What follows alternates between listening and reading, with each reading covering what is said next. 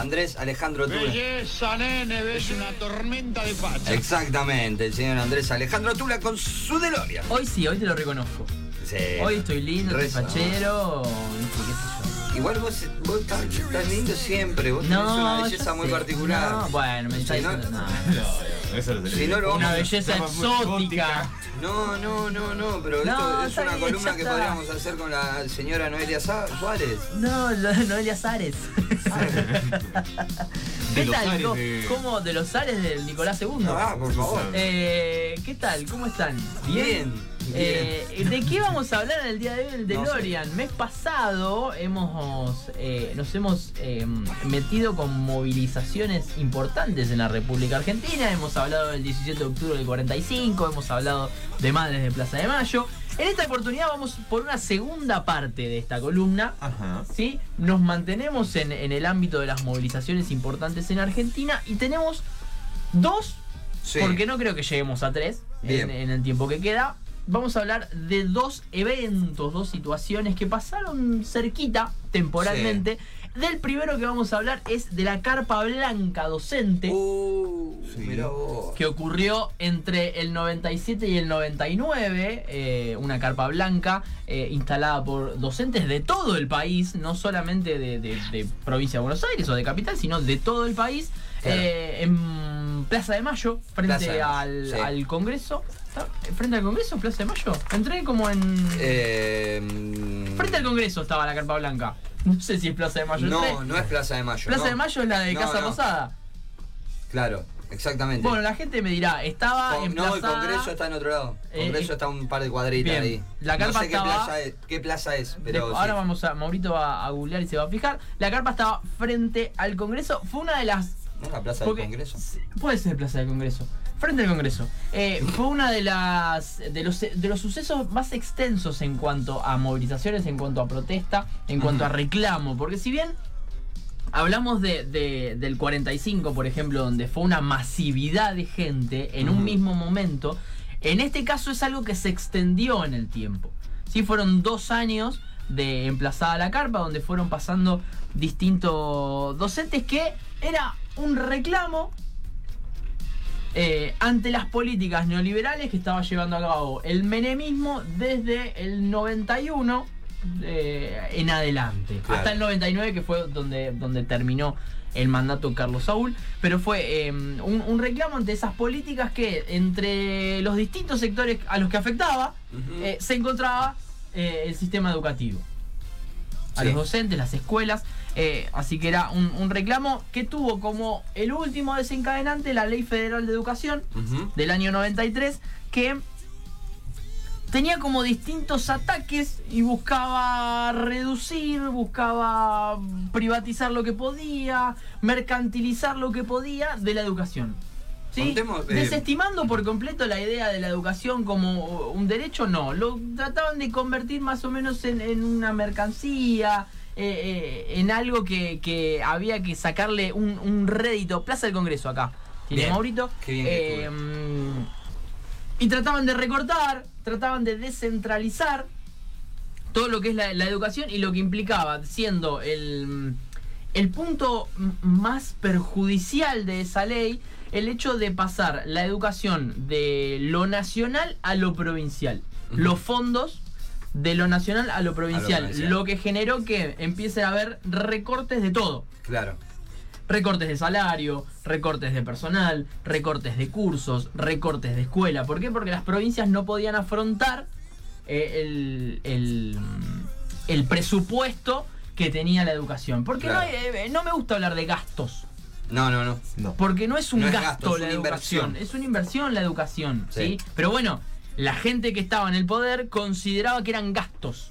Total. Entonces obviamente trataban de recortar o, o- o salir un poco de, de la responsabilidad Claro. de manejar el sistema educativo. El 2 de abril del 97 es cuando se establece la carpa. Claro. La carpa blanca, eh, con una primera idea que era realizar un ayuno líquido, es decir, mantenerse a caldo, mantenerse a agua, a té, Claro. eh, durante 48 horas.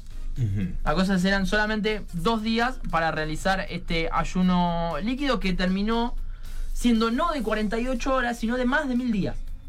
1003 días, para ser más preciso, fueron 1003 días de, de reclamo, donde pasaron más de, eh, eh, perdón, casi 1500 docentes Sí. de distintos puntos del país que viajaban, iban hasta la carpa y se unían al, al- al reclamo, rotaban para hacer eh, el ayuno. Claro. Hubo gente que llegó incluso a estar 48 días haciendo el ayuno. Eh, imagínense lo que eso afectaba al, al- al cuerpo, al organismo, sí, al obviamente. físico. Gente que perdía muchísimo peso haciendo este, este reclamo. Eh, obviamente que incide en el descanso, en No, el ánimo, incide en muchísimas cosas. Aparte si estás en un contexto de, de protesta, Claro. de reclamo, lo cual te lleva a estar más tensionado, eh, la asimilación que produce el cuerpo. Me estoy metiendo en un ámbito muy complicado, ¿no? Pero creo que no estoy diciendo nada errado. Eh, la forma en que el cuerpo asimila el alimento en una situación así es distinta a un estado de relajación. Exacto, ¿no? exacto. Eh, son un montón de cosas. Exacto, no es, no es solamente, ah, bueno, no, no come dos días. No, No. no, no, eh, Claro. es eh, el arranque, el Claro. ayuno. Y después, bueno, Sí. todo lo que desencadena después. Eh, como decía, son docentes de distintos puntos del país. ¿Qué implicaba esto? Que por ahí venía un docente, no sé, de Salta, o venía un docente del sur, y eso implicaba que se alejaba de la familia, Sí. se alejaba de los amigos, sin saber hasta cuándo iba a durar ese reclamo. Eh, y así como en un principio decíamos que solamente iba a durar 48 horas, el, el ayuno se estira a esta cantidad de días. Eh, uno de los eventos eh, que le confirmaron a los docentes que esa lucha se tenía que mantener, que era la, campa- la carpa blanca, fue el asesinato de Teresa Rodríguez, una docente en Cutralcó, que ocurrió una semana después de- del emplazamiento de la carpa, en un reclamo docente, una marcha docente, eh, represión, Sí. como siempre tiene ganas la policía, se asesinaron a, a una docente, así que aún más. Como tiene ganas la policía, eh, enmarcada y bajo una línea de eh, un, un gobierno neoliberal, ¿no? Exactamente. Que las ideas del gobierno neoliberal, como para que ponerle palabra, como fue el de Macri, por ejemplo, eh, como es el de toda esa gente. O no hay que ir tan atrás, porque uno ve una manifestación en capital y si son chetos no También, pasa nada. claro. Ah, pero si van a pedir el sector médico, el sistema médico va a pedir eh, el reclamo, el sistema de salud, perdón, no me salía de salud. Si van a reclamar algo, ah, los vamos a cagar a palos. Claro. Porque así les gusta, a ellos, Sí, le- sí. le- ellos es su, su manera, ¿no? Eh, la carpa blanca no solo fue una lucha docente, sino que empezaron a sumarse distintas luchas Eh, decidieron unirse a la lucha docente para reclamar también porque consideran, no, a ver, es imprescindible la lucha docente eh, y también fueron sumándose distintas luchas y también personas que llevaban a cabo luchas, porque eh, Madres de Plaza de Mayo también se hicieron presentes en la carpa, también... eh, sale repartir, pero no es repartir. Eh, promovieron la lucha docente, se sumaron a esta lucha, pero también, por ejemplo, pasaron familiares de María Soledad Morales, la Sí. chica que sufrió, sufrió femicidio a principios de los 90, familiares de José Luis Cabezas, que ese mismo año, eh, a principios de ese mismo año, eh, ocurrió el asesinato de, de Cabezas. Yo les recomiendo, perdón, si también te dejo tomar un poquito de aire. sí, Les recomiendo, lle- llegué tarde porque eh, después de que lo entrevistamos a Tomás Almaceda, me enganché con, con el programa de los 90, la década que amamos odiar. Le- se los recomiendo para que lo vean. eh, está en YouTube, eh, lo buscan en YouTube. eh, para recordar un montón de cosas que por ahí pasaron en los 90, porque Andrés estaba hablando, llegó un momento en los 90 que no había más nada para privatizar, gente, para que se den una idea, básicamente. Entonces ya buscaban alternativas para sostener ese uno a uno, ese mundo ideal de, de bla bla y todo lo que hay en los 90, los 90, el, el neoliberalismo, bueno, todo lo, lo que pasó y después las consecuencias, ¿no? Entonces, entre ellas eh, pasan todas estas cositas eh, y lo, lo tratan ahí. Así que nada, vean, lo pueden ver, eh, son capítulos cortos, están buenísimos, sí son ahora dinámicos. el- la semana pasada se mm, salió el último. Vengo, vengo medio atrás, o sea, Claro. vengo atrás, pero sí. Eh, así que nada, véanlo también para recordar unas cosas que han pasado en los 90 y hoy no, no estamos teniendo Sí, para, cuenta, para refrescar o también para informarse. A mí lo que me pasa es que hay cosas que las tenía como por arriba.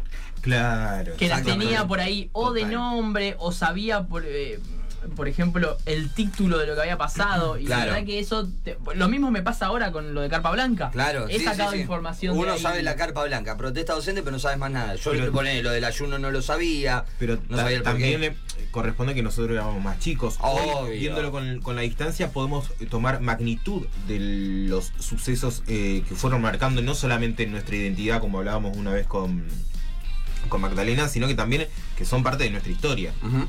Y que Sí. muchas de las cosas que nosotros vemos o reclamamos tienen que ver también con, con- con estas luchas La previas. nombraste y apareció, mira. Mira. Mirá.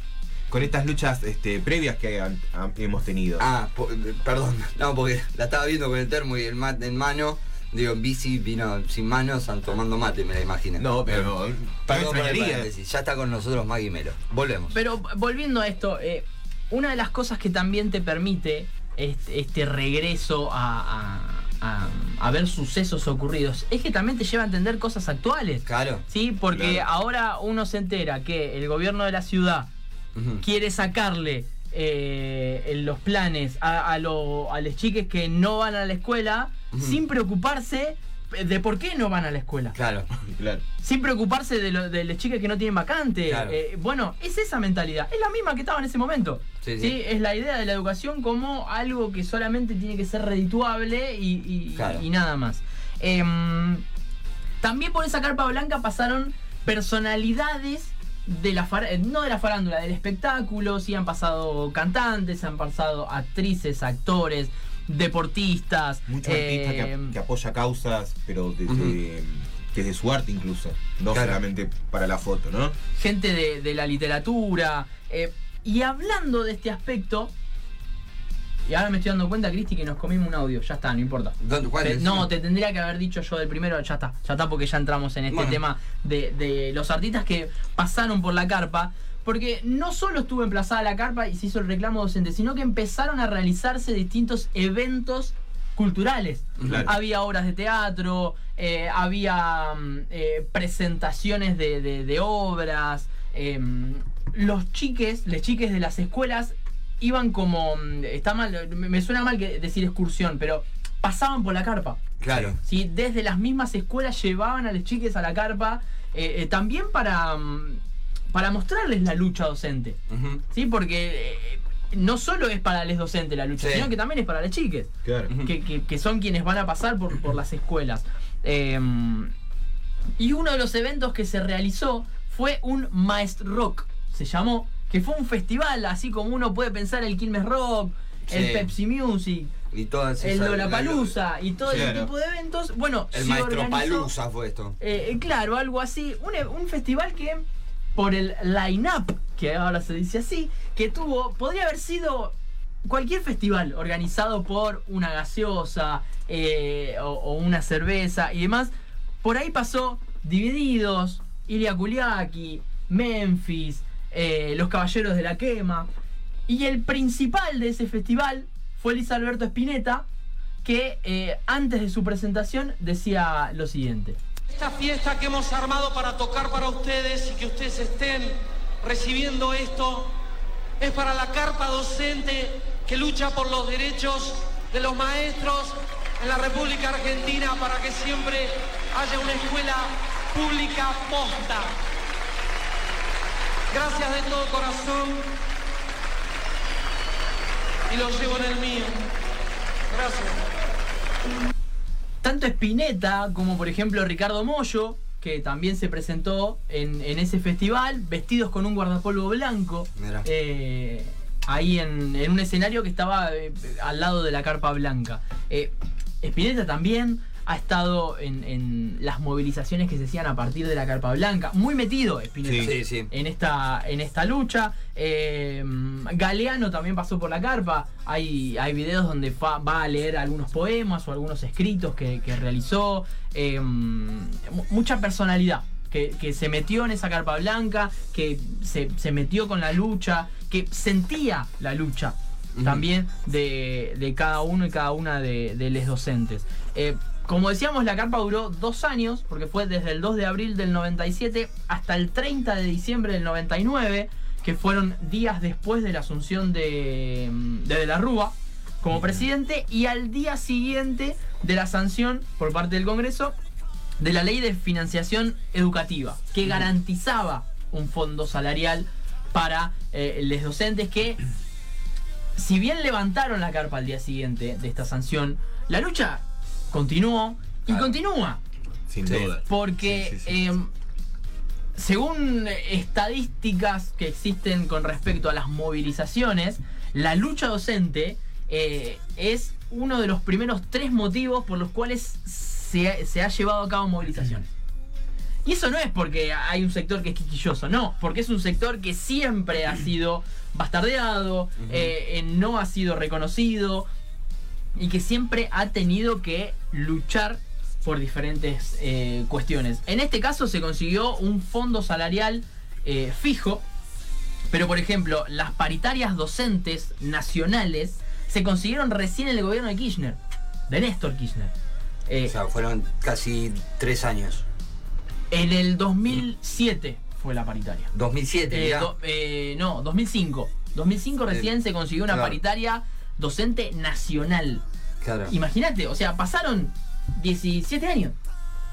Claro, desde, desde el emplazamiento Desde- de la carpa, sí.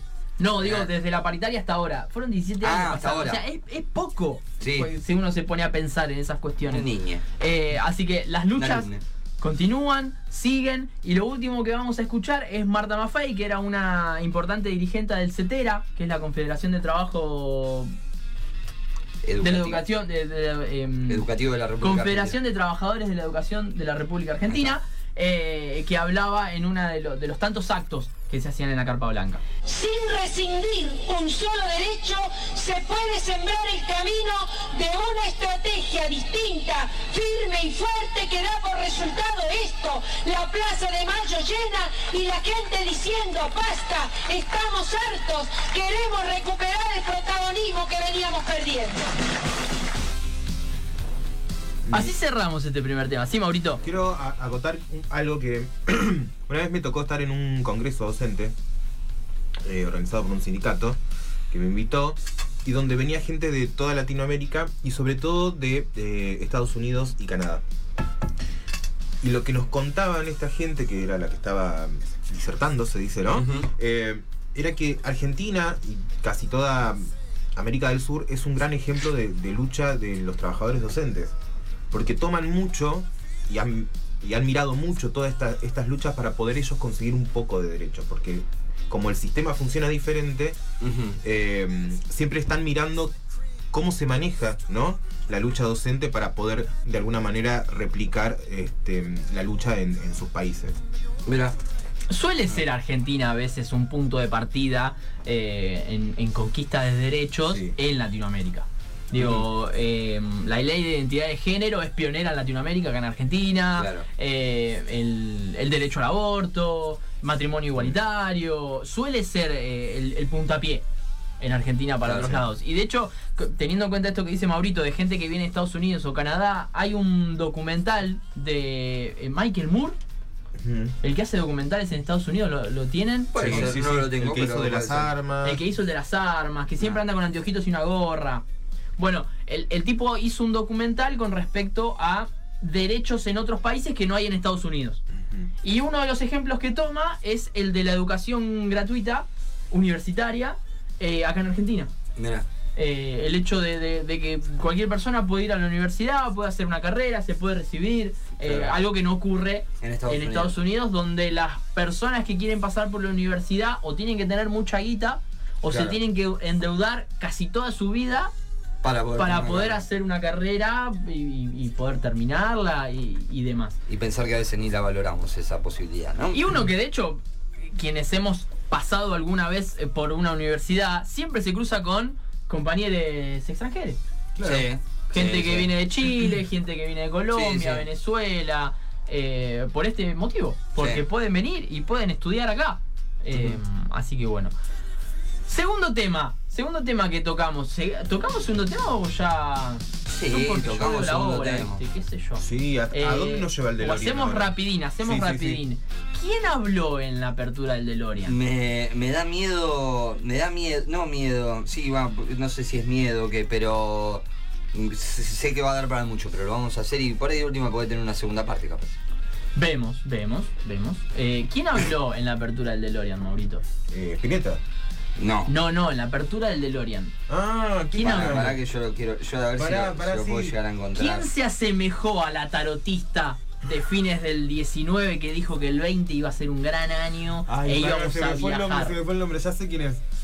Eh, Para que no lo tengo acá. Le dicen, le decían chupete. Vos podés, Maurito, vos podés. No, no lo puede, no puede. no, no puedo, está en mi, está en mi cabeza, pero. Tres palabras tiene el apellido. Ah, eh, de la Rúa. De la. Rúa. El señor Fernando de la Rúa aparece en la apertura del Sí. DeLorean. ¿Por qué? Porque vamos a hablar de los sucesos ocurridos el 19 y 20 de diciembre de 2001. Ajá. El señor de la Rúa tuvo la, la, la, la visión de decir que el 2001 iba a ser un gran año y la verdad es que pasó totalmente lo contrario, ¿no? Sí. A ver si lo Em, tengo. Mira, mira, a ver. El 2001 será un gran año para todos. Exactamente, Qué eso lindo. decía. Qué es dar lindo. buenas noticias. de dar buenas noticias. Con el pájaro de fondo. Bueno, iba a dar grandes dan- noticias de la Rúa en, Sí. en ese mismo momento. Hemos hablado de, de, mm, de sucesos por ahí que ocurrían con un desencadenante puntual o en un momento puntual. En este caso, como pasó también con la carpa docente, eh, eh, los sucesos del 19 y 20 de diciembre del 2001 son respuestas de toda una década. ¿sí? de distintos castigos a la población en materia económica, social, eh, política, que fue la- que todo esto desembocó en este 19 y 20 de diciembre. Como decíamos, ya venían 10 años desde la convertibilidad, que fue Sí. establecida en el 2001 por, por, eh, por Caballo. Que todo eso, Cristi ahí mencionaba, se terminaron las, privatizaciones. ¿De dónde sacamos? Privatizaron dólares el gas, la luz, los trenes, la telefonía, el petróleo, los hidrocarburos. La tele. La tele. Todo, todo. Todo. Todo. Entonces ya llegó un momento que de dónde sacamos cuestiones se empezó a poner heavy la cosa. Pues claro, Lo- los sectores populares venían pagándola desde el arranque de la convertibilidad, pero los últimos años del menemismo y los comienzos de, mm, de, De la Rúa, eh, los que empezaron a pagarla también eran los, las- los sectores medios, las clases medias. Claro. Eh, todo iba em- empeorando, iba poniéndose caldeado el ambiente. Ya veníamos de principios del 2000 con la renuncia de Chocho Álvarez. sí. ¿sí? alegando corrupción adentro del Senado. Así que internamente también ya se estaba poniendo heavy toda la, la cuestión. Y el último pasito de parte de, de este gobierno, que ya tenía a Caballo como ministro de, de De Economía. Economía. Había pasado López Murphy, por ejemplo, que ahora, ahora tiene el tupé de aparecer en la tele y hablar, y en ese momento le quería recortar a todo el mundo Sí. Sí. eh, entre lo que se encontraban la educación, las pensiones eh, y, y demás. Nunca le quería recortar a- al, al señor Arcor, por ejemplo. Claro. No, vamos a recortarle a, a los que les cuesta Para que se un den montón cuenta. Yo siempre digo eso. Fíjense que son las mismas figuras que nos llevaron a la decadencia, muchos de los que están y aparecen, ¿no? Eh, lo decía López Murphy, Lilita Carrió está ahí en el medio dando vuelta, que también ahora destapó la olla, se pudrió todo. Caballo. Caballo, no quería nombrar por ahí lo nombrás vos ahora, pero bueno, Carlos Saúl, la convertibilidad, las políticas neoliberales. Todo Bueno, muy. y, y volvemos a lo anterior. Tampoco te tenés que ir más lejos. Ahora Duhovne habla. Duhovne. Duhovne habla cuando es uno de los principales del descalabro que hizo hace poquito. Claro. Bueno, como decíamos, el lo último que hizo el, el gobierno que desencadenó todo este bardo es el corralito y el señor Caballo lo presentaba de esta manera. como se había producido por miedos muchas veces justificados, pero sin duda causando perjuicio al resto de la población, un retiro de mucho dinero en efectivo para ser guardado en cajas de seguridad o eh, para ponerse en el colchón, como se dice popularmente, y eso tendía a perjudicar al conjunto, hemos tenido que adoptar una medida transitoria de limitación a la extracción de dinero en efectivo. Y solo se podrá hacer durante este periodo de 90 días por cifras de 250 eh, pesos semanales o mil pesos, el equivalente aproximadamente a mil pesos mensuales. Y por supuesto, eso servirá para que la gente pueda hacer esos pagos que inexorablemente tienen que hacerse en dinero. Esto a quién afectaba principalmente sectores informales o no formales de- de- del- sistema laboral. Eh, de nuevo, ¿a quién, ¿a quién ataca esta política? Y no ataca a los que más tienen y a los que decidían fugarse la guita. No. Atacaban a los sectores medios, sectores medios bajos.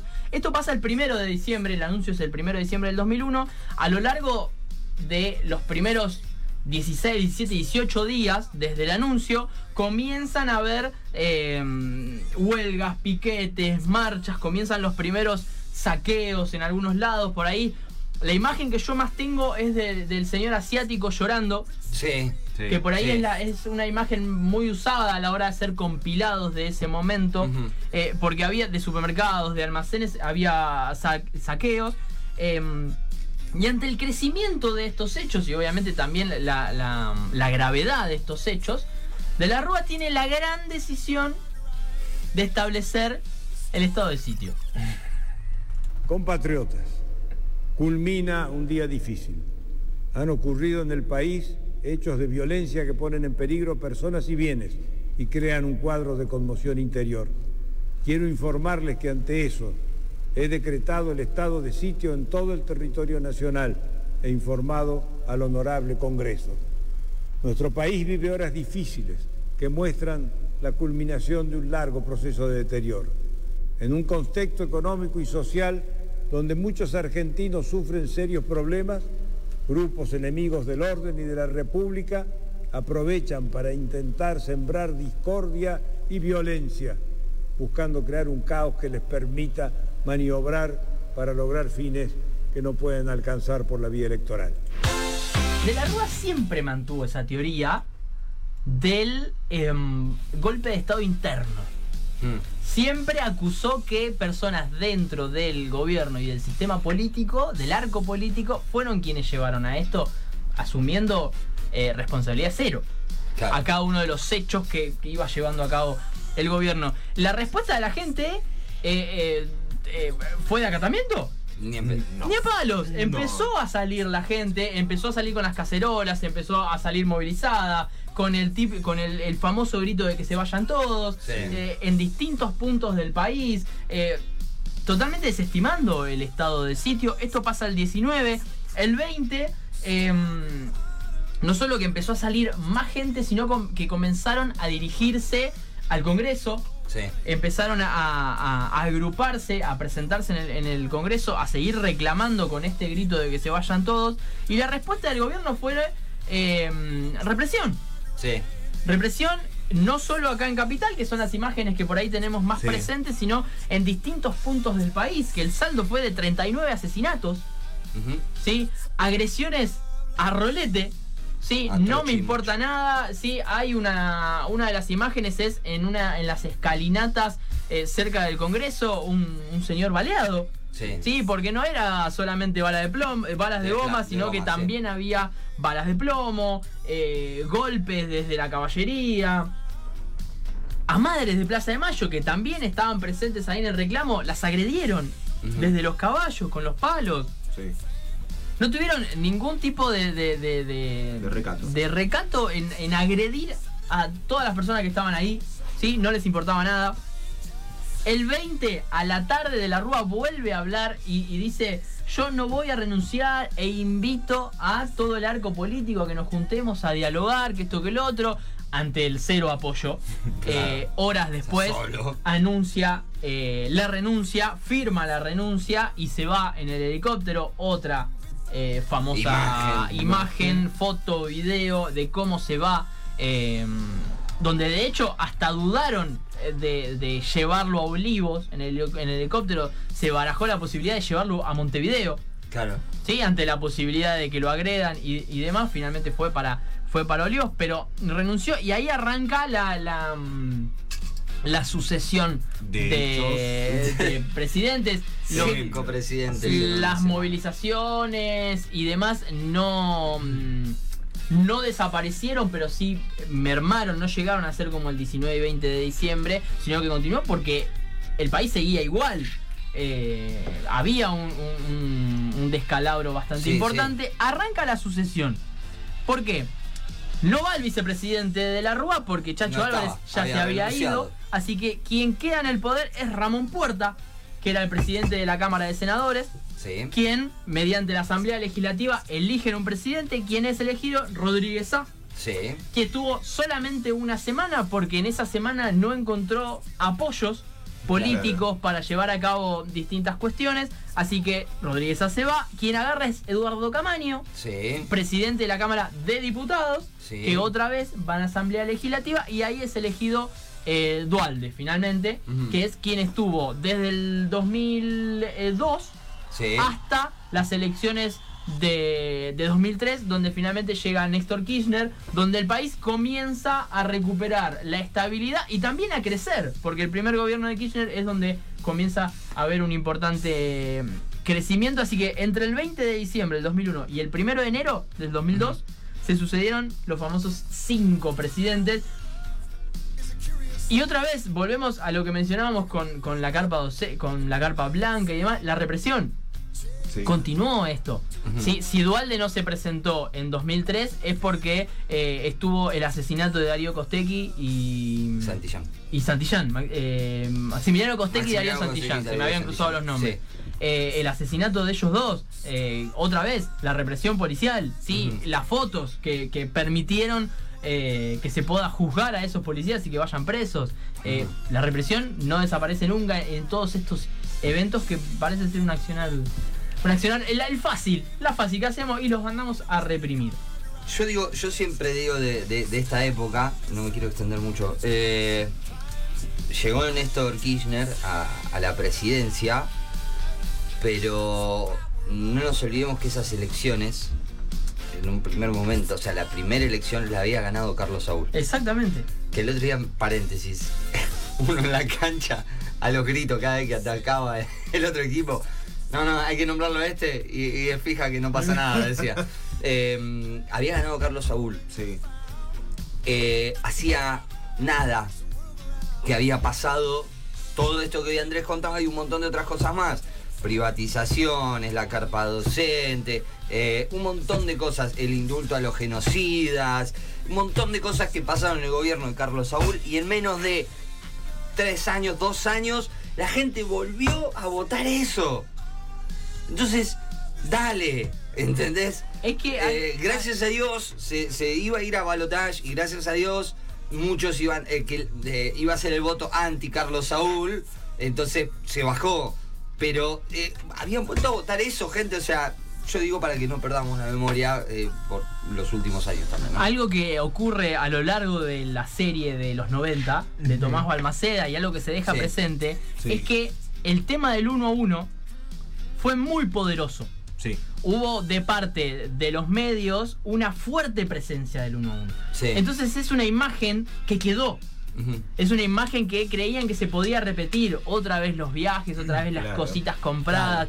Fue muy fuerte esa, esa presencia. No fue algo económico nada más, fue algo cultural el Claro. uno a uno. Sí. Y al quedar tan im- impregnado en la gente, creo que eso le permitió volver a, a- a votar. Pero es un momento donde eh, el arco político estaba totalmente débil. De hecho, Kirchner es el presidente con porcentaje más bajo Sí, en, en ser presidente. presidente.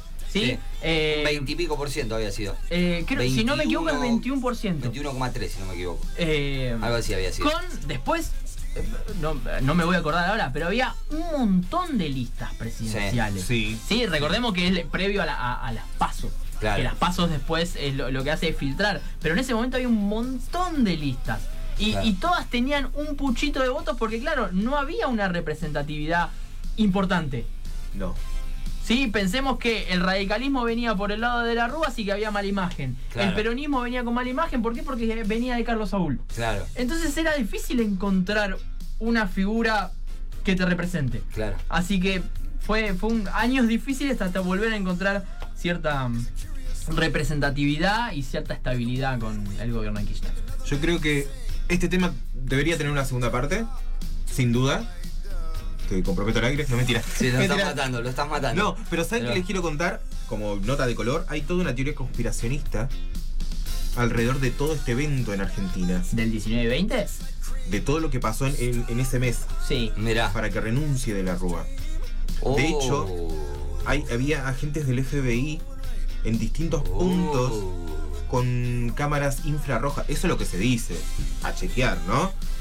Eh, esas cámaras de calor. Sí.